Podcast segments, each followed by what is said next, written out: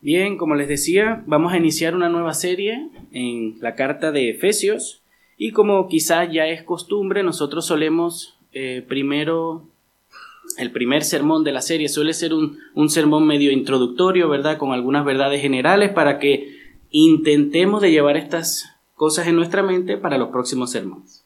¿Sí?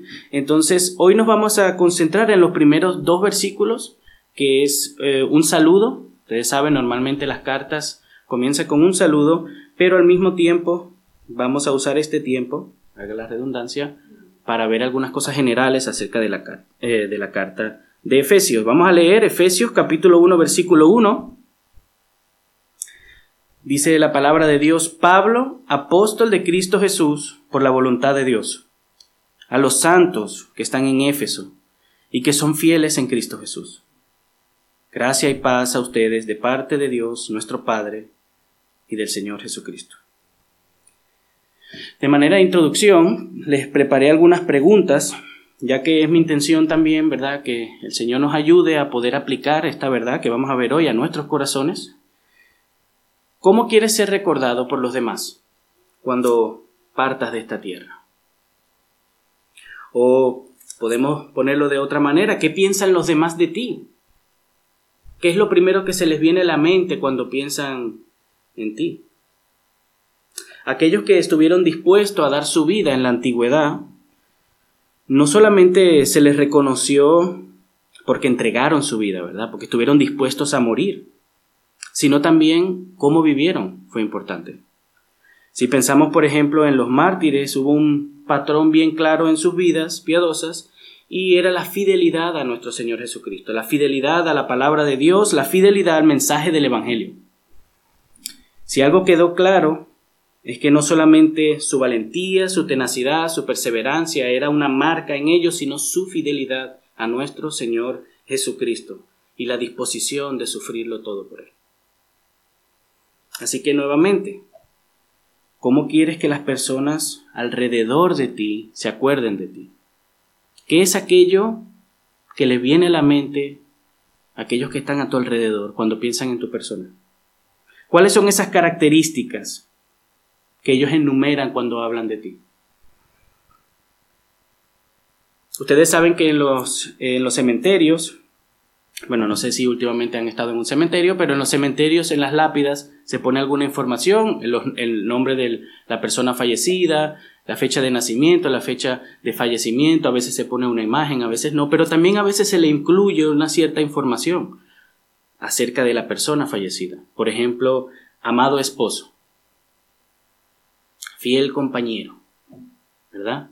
O querido padre, buen padre, ¿Qué debería de estar escrito en nuestras lápidas, queridos hermanos? ¿Cuál es su anhelo? ¿Qué es lo que queremos que estén en esas lápidas cuando ya no estemos más aquí? La frase fiel y buen siervo quizás. Fiel y buen siervo de Jesucristo.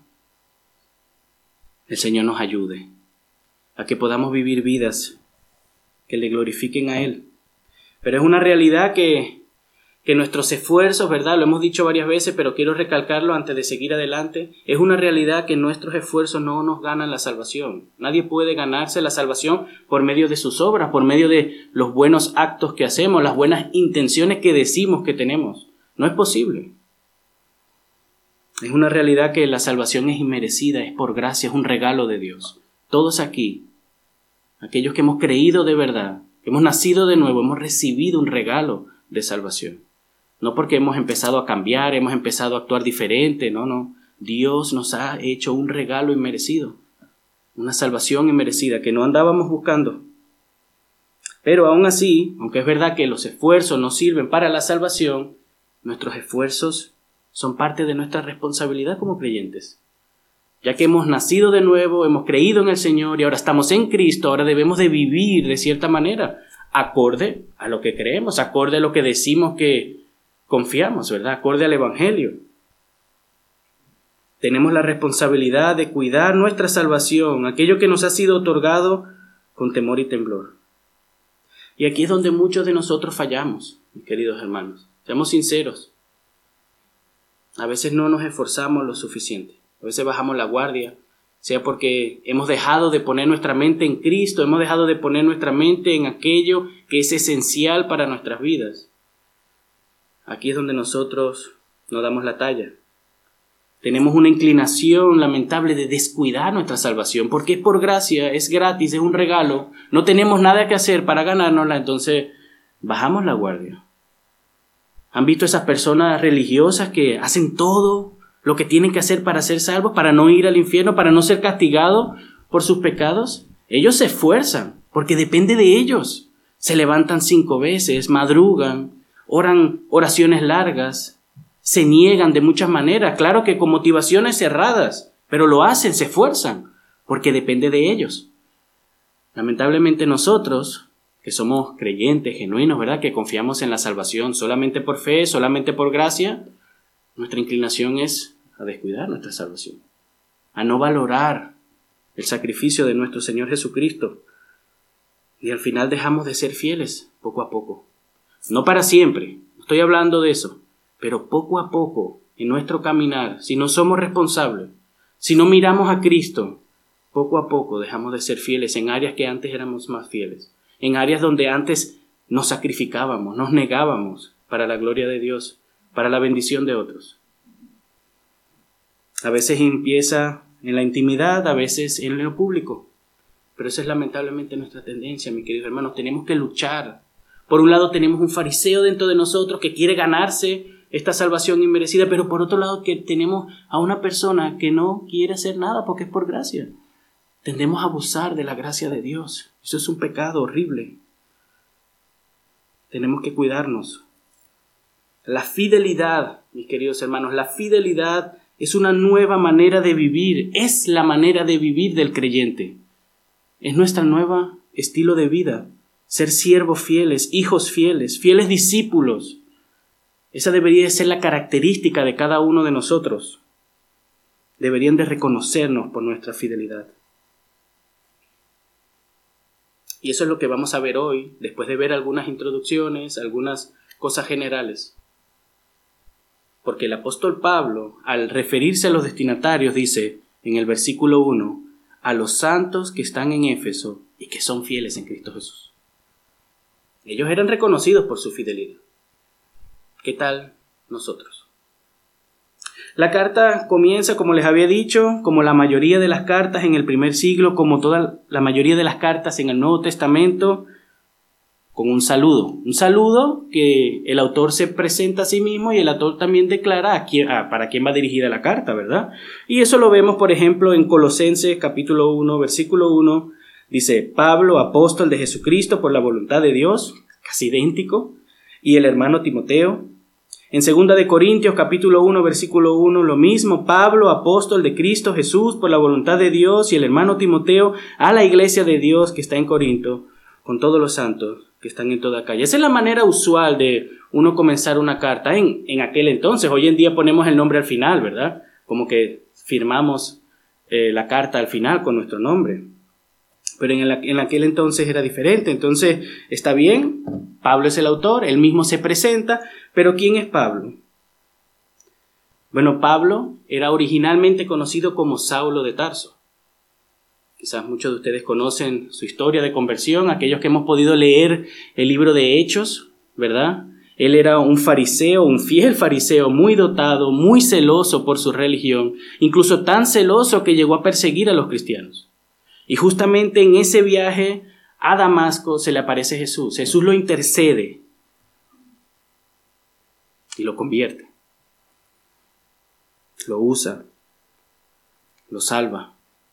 En ese camino horrible que estaba Pablo. Así que él se convierte en un discípulo, empieza a servir en, Antioquía y luego es enviado a predicar el Evangelio juntamente con Bernabé a los gentiles. Por el libro de Hechos vemos también que hace tres viajes misioneros, alguno más largo que otro. Él funda muchas iglesias. Es un, es un personaje muy famoso en la cristiandad. El Señor lo usó grandemente, no solo como apóstol, sino también para la expansión de su evangelio como evangelista, como pastor, como maestro. Él no solamente fundaba las iglesias, sino que las visitaba en sus viajes, les escribía para seguir cumpliendo con esa orden, ¿verdad? Con ese llamado, con ese ministerio apostólico de enseñar a la iglesia. Y por eso mismo tenemos estas cartas de Pablo. Esta es una de esas cartas que él en su ministerio escribió. Se cree que la carta fue escrita en el año 62, 63 después de Cristo. Se dice que estaba encarcelado, el tiempo que donde él estuvo en Roma encarcelado, tenía ciertas libertades y en ese tiempo encarcelado no solamente escribió Efesios, sino que escribió, por ejemplo, Filipenses, Colosenses, Filemón. Él no solamente fundó la iglesia de Efesios y le envió una carta, sino que también estuvo un tiempo prolongado en Efesios. Por ahí pude rescatar en algunos comentarios que más de dos años estuvo en Efesios pastoreando esa iglesia. Así que había un afecto grande en Pablo por los creyentes en Éfeso. Y eso lo vemos a lo largo de la carta. Es una carta pastoral en la cual Pablo intenta de primero presentar a Cristo, presentar el Evangelio, presentar las bendiciones de Dios y luego, después de haber presentado todas las bendiciones celestiales que hemos recibido en Cristo Jesús, empieza a aplicarlas a la vida de la iglesia, a la vida de, la, de los esposos, de las mujeres. Y eso lo vamos a estar viendo en los siguientes sermones. Entonces ya sabemos algo acerca de, del autor, pero ¿qué pasa con los destinatarios? Bueno, ya lo dije, los creyentes de Éfeso. Aunque también algunos creen que esta carta era principalmente para Éfeso, pero también la intención era que, que, sea compartida con otras iglesias. No se quedaron con esta carta, sino la empezaron a compartir, ya que tenía una riqueza teológica inmensa. Así que esta carta, aunque tiene unos destinatarios, se podría también ver como una carta general, como las cartas de Pedro, las cartas de Juan.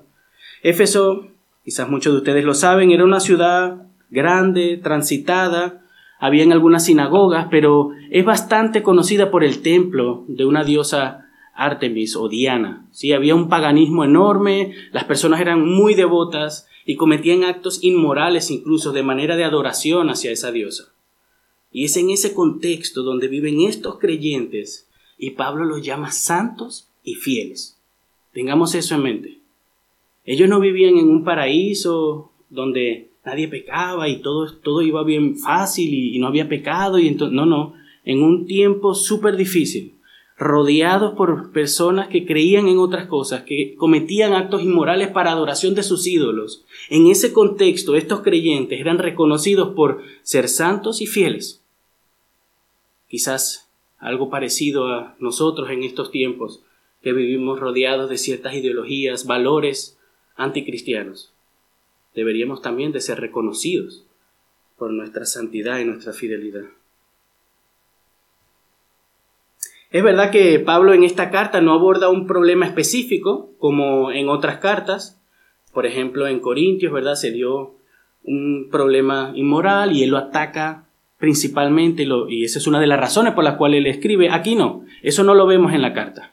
Por eso vemos esta riqueza teológica. Pablo lo que intenta aquí es presentar de manera clara todo lo que hemos recibido en Cristo Jesús para que se gocen en eso que ellos tienen y puedan luego llevarlo a la práctica.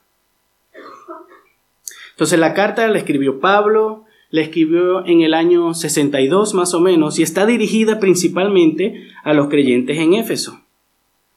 Pero, además de saludar y presentarse, ¿verdad? Saludar a los destinatarios, presentarse a sí mismo, Pablo en estos primeros dos versículos, en este saludo, nos da una característica suya y dos características nuestras, del creyente. Vamos a leerlo. Pablo, apóstol de Cristo Jesús, por la voluntad de Dios, a los santos que están en Éfeso y que son fieles en Cristo Jesús. Y ahí tomamos también la palabra santo. Sí, es una cualidad de los creyentes que Pablo les da en su saludo.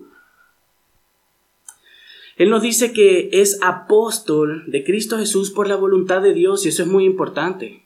Es muy importante que Pablo a la hora de referir a su autoría hace mención de Dios y de su voluntad. Él no está diciendo, crean lo que yo estoy escribiendo porque yo soy Pablo. No, no, no. Crean lo que yo les escribo porque Dios me ha enviado, Dios me ha elegido, Dios me ha puesto aquí y yo estoy aquí para servirles. Su autoridad venía del llamamiento que Dios le había hecho a él. Él no se autoimpuso, Él no decidió por sí solo, Él no simplemente llegó y dijo, a ver, yo soy apóstol, así que crean lo que yo les estoy enseñando y punto, no. Dios lo llamó a ser apóstol, Dios lo apartó desde antes de su nacimiento a esta misión. Jesús mismo lo envió a predicar las buenas nuevas. Eso por un lado lo dice él acerca de su ministerio. Sí, vamos a tener tiempo de profundizar un poco más en su llamado, pero lo que yo quiero que nos enfoquemos hoy es saber las características que él dice acerca de los creyentes en Éfeso. Y son dos cosas, como les había dicho, santos y fieles. El apóstol los llama santos, y santos significa apartados del pecado, separados del mundo. Todos los creyentes genuinos somos santos en ese sentido. Todos hemos sido apartados por Dios del mundo. Hemos sido liberados de esa esclavitud. Hemos sido sacados de las tinieblas a la luz, a la luz, perdón, y arrebatados de la garra del mundo.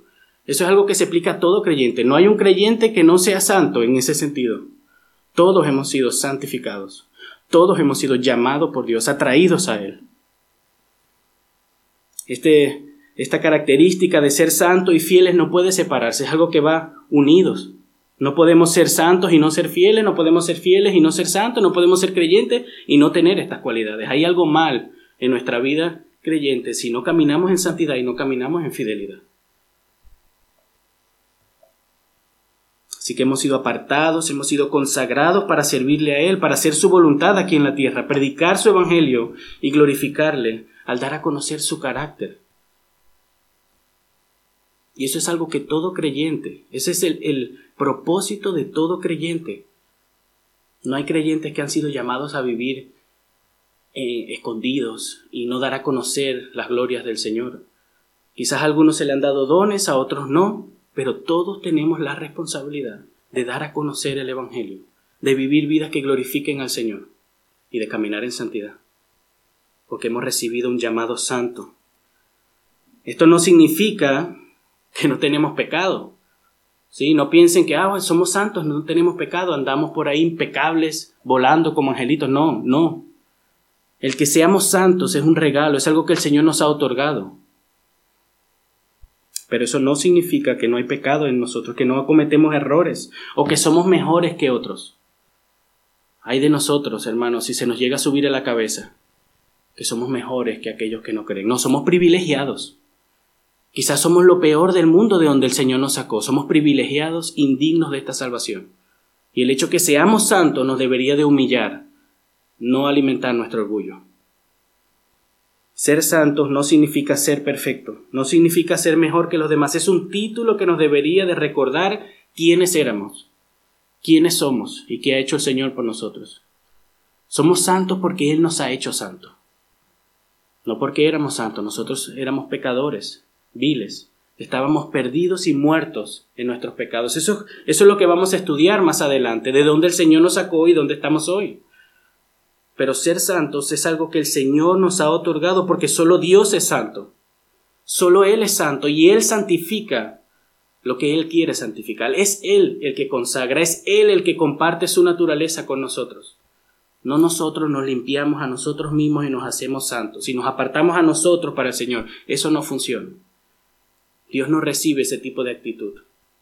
Nuestras obras están manchadas con nuestro pecado. Nada que nosotros hagamos nos puede santificar fuera de la ayuda del Señor, fuera de la administración del Espíritu Santo dentro de nosotros como creyentes. Sí, eso es un tema que vamos a ver más adelante. La santificación es un tema donde nosotros sí hacemos algo. El Señor lo ha establecido de esa manera. Pero estamos hablando ahora mismo de ser santos porque el Señor nos ha apartado. Eso es una obra de Él, no nuestra. El Señor nos aparta para sí mismo y ahora empezamos a vivir para Él no para nosotros. Ahora le pertenecemos a Él. Nuestra santidad nos ha sido otorgada gratuitamente por Dios, no por nuestras obras, no porque éramos mejor que otros, sino porque a Dios le ha placido cubrirnos con su justicia para que andemos en santidad. Pero la otra característica, que es la característica en la cual voy a enfocar las aplicaciones, es la fidelidad. Ya tendremos momento para eh, poquito profundizar más en lo que significa ser santo, caminar en nueva vida. Pero leamos nuevamente, mis queridos hermanos, el versículo 1. Dice Pablo, apóstol de Cristo Jesús, por la voluntad de Dios, a los santos que están en Éfeso que son fieles en Cristo Jesús. Esta palabra fieles en, algunos, en algunas traducciones sale diferente, ¿verdad? Con otro sinónimo como creyentes. ¿Sí? La fe, la fidelidad se puede usar como sinónimo porque el creer en Cristo lleva un compromiso. No es solamente algo mental donde tú confías en algo, donde tú aceptas de manera conceptual una verdad y ya está, no, no. La fe implica compromiso con aquel que murió por nosotros. Nosotros creemos con nuestra mente, pero también creemos y vivimos bajo esa fe que estamos ejerciendo. Por eso se puede usar el sinónimo de fidelidad. Debemos de ser fieles a lo que creemos. Debemos de ser consistentes en lo que creemos y en lo que se nos ha presentado en el Evangelio. Fieles a lo que profesamos, fieles a Dios, fieles a su palabra, fieles a nuestro Señor Jesús. Nuestra fe debe ir siempre acompañada con una vida de fidelidad. Si no, no es una fe verdadera. Es una fe muerta. No estoy diciendo que seamos perfectamente fieles, no, no. Pero sí sinceramente. No podemos ser perfectos. Gloria a Dios que no somos perfectos. Solo nuestro Señor Jesucristo es perfecto. Y nos agarramos a Él. Pero sí somos llamados a ser fieles a ese llamado, a ser fieles a aquel que entregó su vida por nosotros. Así que si hay una fe que no tiene obras, es una fe muerta. Si hay una fe en la cual no ejercemos la fidelidad, no para ganarnos nada, sino para responder correctamente a lo que hemos recibido, es una fe muerta. No nos engañemos. Usemos este tiempo, usemos esta semana para examinar nuestra vida, para examinar nuestra fe. ¿Creemos solamente porque me lo dijeron? ¿Creemos solamente por conveniencia? ¿Creemos solamente en nuestra mente o también en nuestro corazón está convencido de las realidades del Evangelio? Y vivimos conforme a las realidades del Evangelio. Y decidimos conforme a las realidades del Evangelio. Alguien decía, los fieles son los que han puesto su fe en Él como Salvador y lo demuestran a través de su vida. Todo creyente es un santo, apartado, hecho santo por la obra y gracia de Dios e íntimamente relacionado con Él por medio de la fe activa en Cristo Jesús, que se manifiesta en una lealtad de servicio activo. Estas dos características esenciales de los seguidores de Jesús y por consiguiente de los destinatarios, eh, perdón, estas son dos características esenciales de los seguidores de Jesús y por consiguiente de los destinatarios de esta carta y por consiguiente, ese es comentario mío, de nosotros. Debemos de ser santos y fieles. Es lo que hemos sido llamados a hacer. Más adelante vamos a ver que hemos sido elegidos para ser santos y sin mancha. Es uno de los propósitos por los cuales el Señor nos ha puesto aquí. Así que nuevamente, para tener presente ¿Cómo están pensando de ti aquellos que te rodean? ¿Cómo quieres tú que te recuerden cuando ya no estés más aquí? Todo aquel que se considera creyente debería de ser alguien santo apartado por Dios. Deberíamos de servirle a Dios en todas las áreas, no solo en algunas. Y deberíamos de ser fieles, obedientes, que descansamos en el Evangelio, pero que vivimos conforme a esa convicción. Hay mucha gente que dice, no, yo creo en Dios, pero no se ve en sus vidas. Hay mucha gente que conoce el Evangelio porque lo han escuchado, lo han, lo han leído, lo han visto en una película, pero en sus vidas no se ve esa realidad. La fe viva se ve por las obras, por cómo vivimos, por cómo tomamos decisiones, por cómo hacemos o dejamos de hacer cosas. Nuestras convicciones determinan qué hacemos y qué no hacemos. Hay personas que dicen, no, yo quiero ser fiel a mí mismo, por eso yo no hago esto y esto. Qué bonito, está bien, qué bueno. Pero de la misma manera, nosotros como creyentes, si queremos ser fieles a Cristo, debemos de vivir consistentemente bajo esa realidad. Otras palabras, un creyente debe de ser fiel a su Señor. Él es nuestro Señor y Salvador. Le pertenecemos a Él. Aquí no estamos jugando, hermanos, a, a recibir algo y, y solamente a gloriarnos que lo hemos recibido y, y a ser niños malcriados, malagradecidos. No. Tenemos de ser fiel a nuestro Señor. Le pertenecemos a Él. Él entregó su vida por nosotros. Ya no vivimos para nosotros mismos, vivimos para aquel que entregó su vida por nosotros. Y esa es parte de esta nueva naturaleza en la cual deberíamos de andar como creyentes. Ser santo, ser fiel es un don de Dios, queridos hermanos. Aunque estamos hablando de que debemos de hacer algo, debemos de esforzarnos, ¿verdad? Que el Señor nos ayude a ser intencionales, en caminar en fidelidad, en ser consistentes con lo que profesamos, sigue siendo un don de Dios. Ser santos y ser fieles es un regalo que el Señor no lo hace. Es un regalo que el Señor produce en nosotros. Es Él el que obra en nosotros por medio de su Espíritu Santo.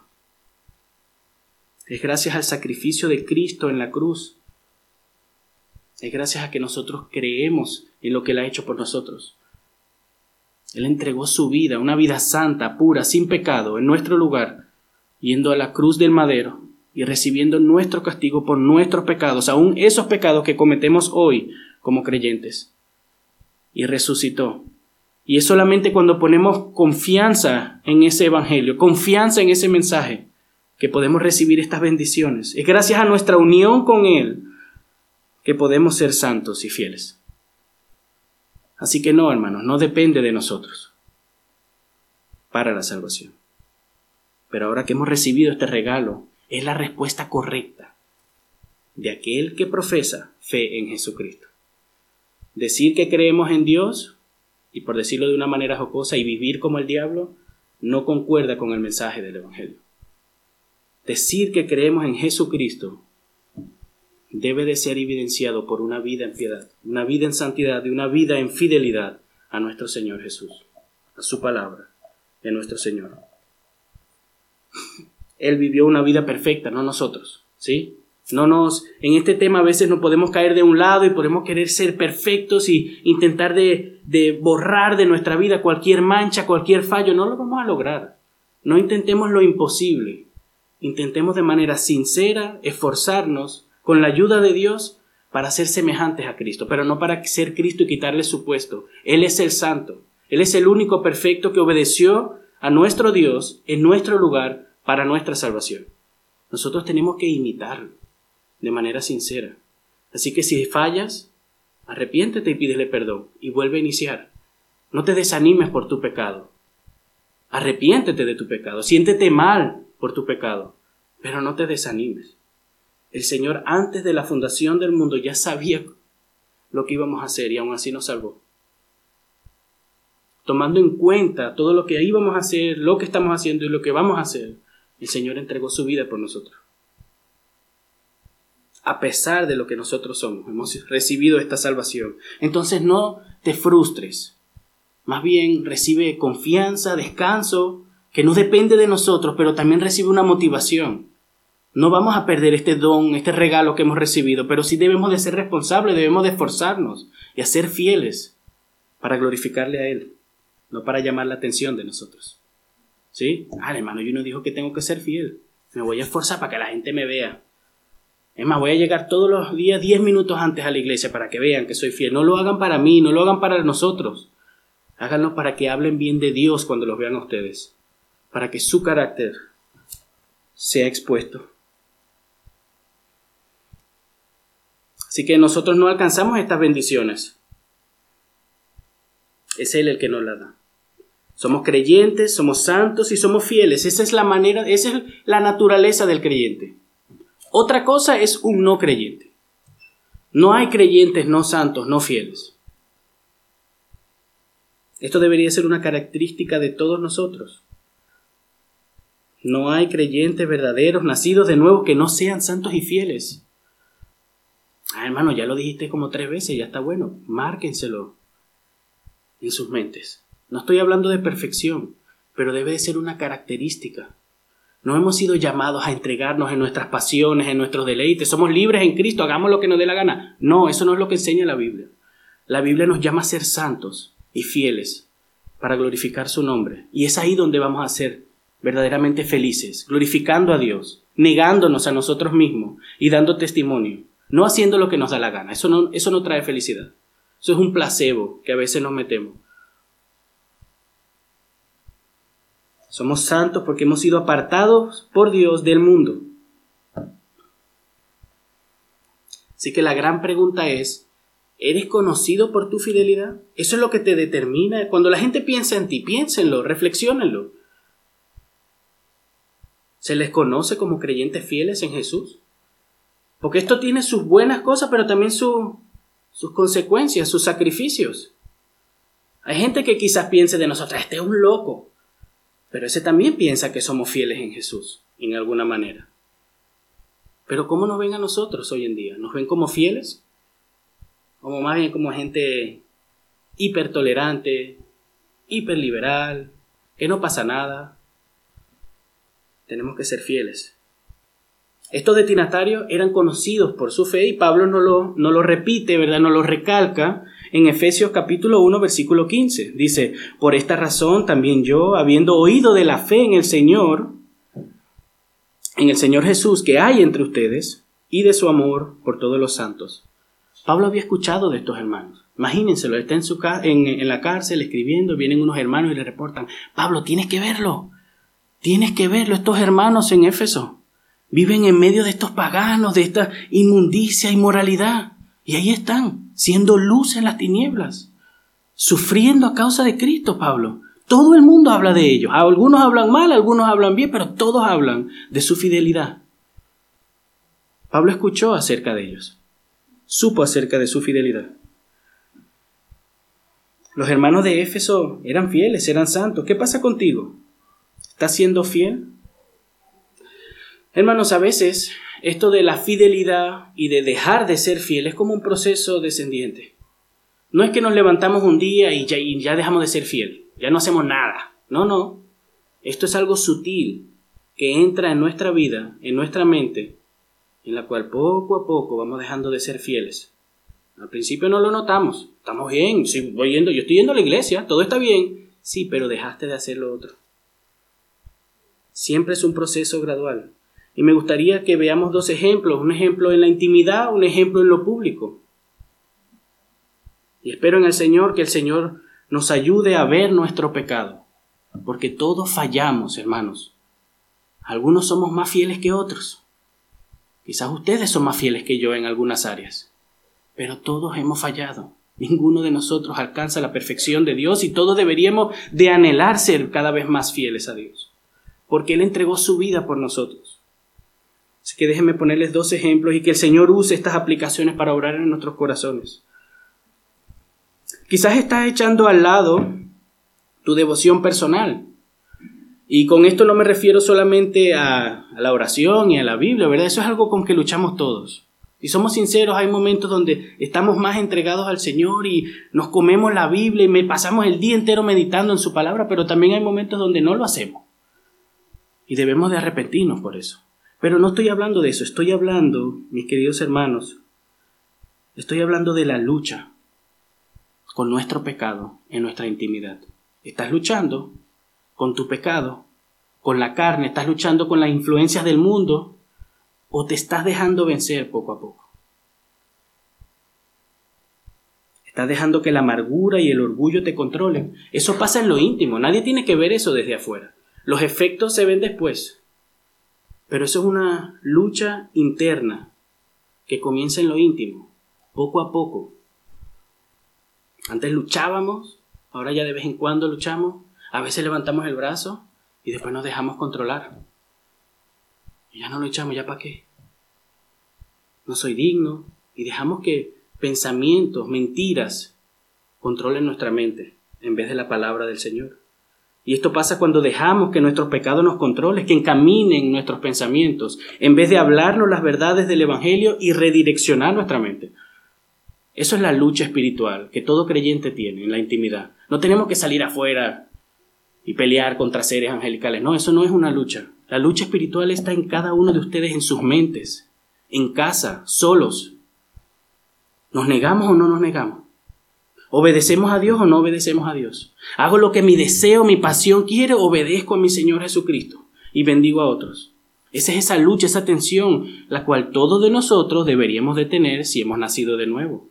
El problema es que a veces dejamos de luchar. Y ahí es donde dejamos de ser fieles. Tener lucha no es algo malo, es parte de la vida del creyente. Lo malo está en dejar de luchar y dejarnos vencer por el enemigo, de dejarnos vencer por nuestro pecado, de dejarnos vencer por la carne y por las influencias del mundo. Antes nos negábamos, antes le pedíamos perdón a Dios cuando fallábamos en la intimidad.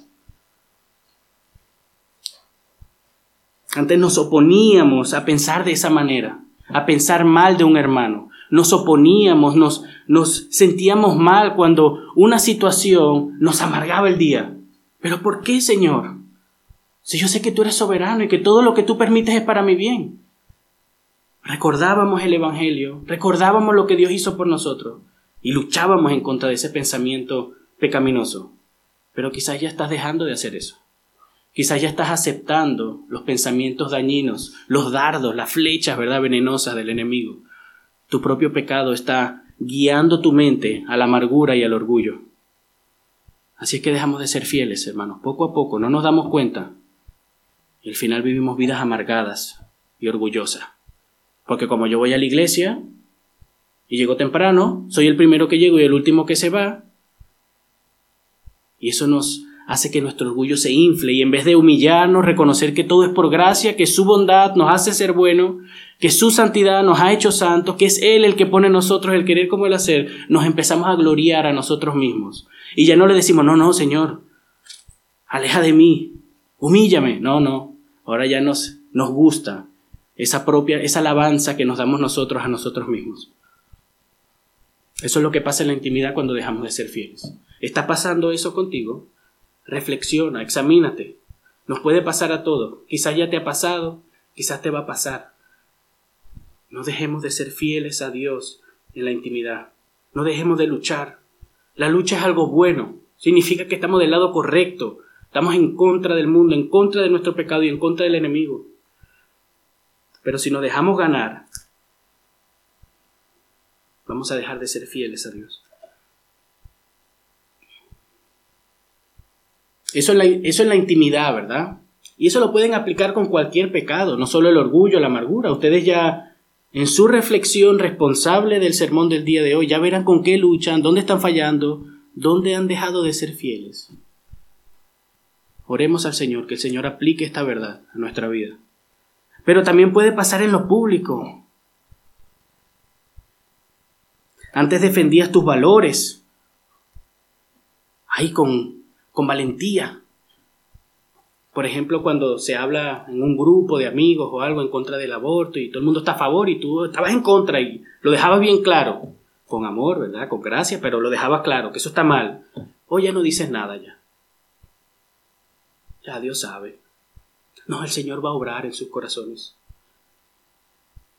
Quizás está dejando de ser fiel en esa área. Antes antes defendías tus convicciones, procuraba ser fiel delante de los demás para glorificar a Cristo, ¿sí? No me malinterprete, no estoy diciendo que estemos buscando la gloria propia, no. Es exaltar a Cristo delante de los demás. Y una de las maneras que somos fieles es guardando un buen testimonio delante de los demás. Poniendo límites a cómo hablamos, cómo nos comportamos, cómo compartimos con otras personas. Quizás estás siendo infiel en ese aspecto. Quizás antes era más fiel, era más responsable, quizás antes estabas cuidándote más, ¿verdad? Con la ayuda de Dios, el Señor obrando en nosotros y poniéndonos temor, deseo de agradarle, de servir, de ser fiel, de dar un buen testimonio para que la gente diga, ¿y, tú por qué haces eso? Ah, gloria a Dios, gloria a Dios, gracias a Dios, porque Jesucristo me salvó.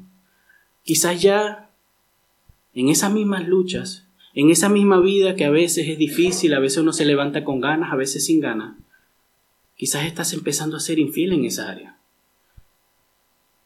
Y esto está relacionado, uno no puede dejar de ser fiel en lo público y, seguir siendo fiel en lo interior, no, no. Esto está relacionado, si, si ya están siendo infiel en lo interior, en algún momento va a ser público, y si empezaron a ser en lo público es porque en lo interior ya estaban siendo infieles. Pero quizás es ahí donde está tu lucha ahora. Quizás es ahí donde no estás siendo fiel.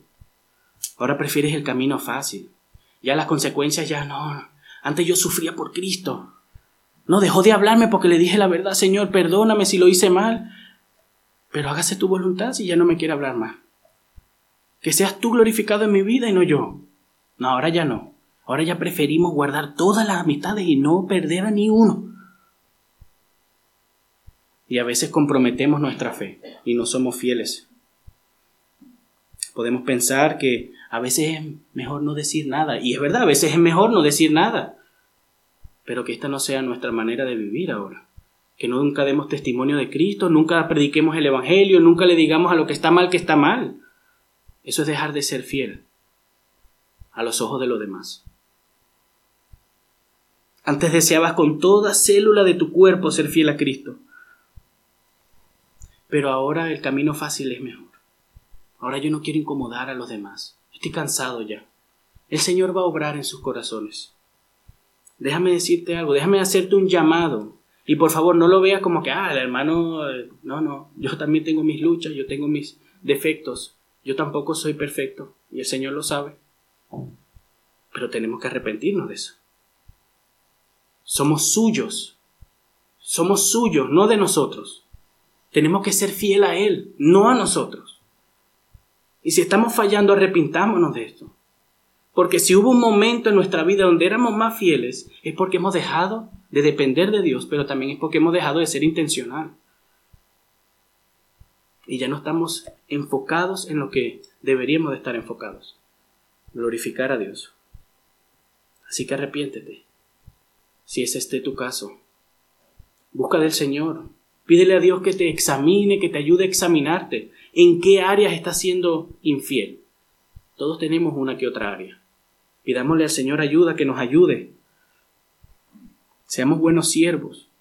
Hermanos, Él es fiel y Él permanece fiel a pesar de lo que nosotros somos. Y busquemos, ¿verdad? Procuremos con ansia que el Señor nos diga esto. Mateo 25, versículo 21. Está Jesús contando una parábola. Y dice así, su Señor le dijo, bien, siervo bueno y fiel, en lo poco fuiste fiel y sobre mucho te pondré, entra en el gozo de tu Señor. Imagínense ese día, cuando nuestro Señor Jesucristo venga. ¿Qué prefieren que Él nos diga? Aléjate de mí, hacedor de maldad que nunca te conocí. O ven, buen y fiel siervo, y entra en el gozo de tu Señor. ¿Mm? Sé que es una lucha, hermanos, sé que es difícil a veces, pero en Cristo podemos. Él nos ha entregado todo lo que necesitamos para vivir esta vida. Pero debemos de hacer uso de esos medios, debemos de hacer uso, debemos de esforzarnos por poner nuestra fe, nuestra confianza en el Señor Jesucristo. Es Él el que nos da la fuerza. Es Él que quiere que nosotros vivamos de esta manera. Y Él está procurando hacerlo en nuestras vidas. Lo que pasa es que nosotros a veces desenfocamos nuestra mente y dejamos de ser fiel cuando las personas no nos ven. Así que ¿a qué grupo perteneces? aquellos que dicen que son creyentes, pero viven como el mundo, o aquellos que han sido salvados por gracia. Están luchando y permanecen fieles. El Señor nos ayude, mis hermanos, a ser creyentes santos y fieles y que el mundo los reconozca para que Él reciba la gloria. Amén. Vamos a orar, hermanos.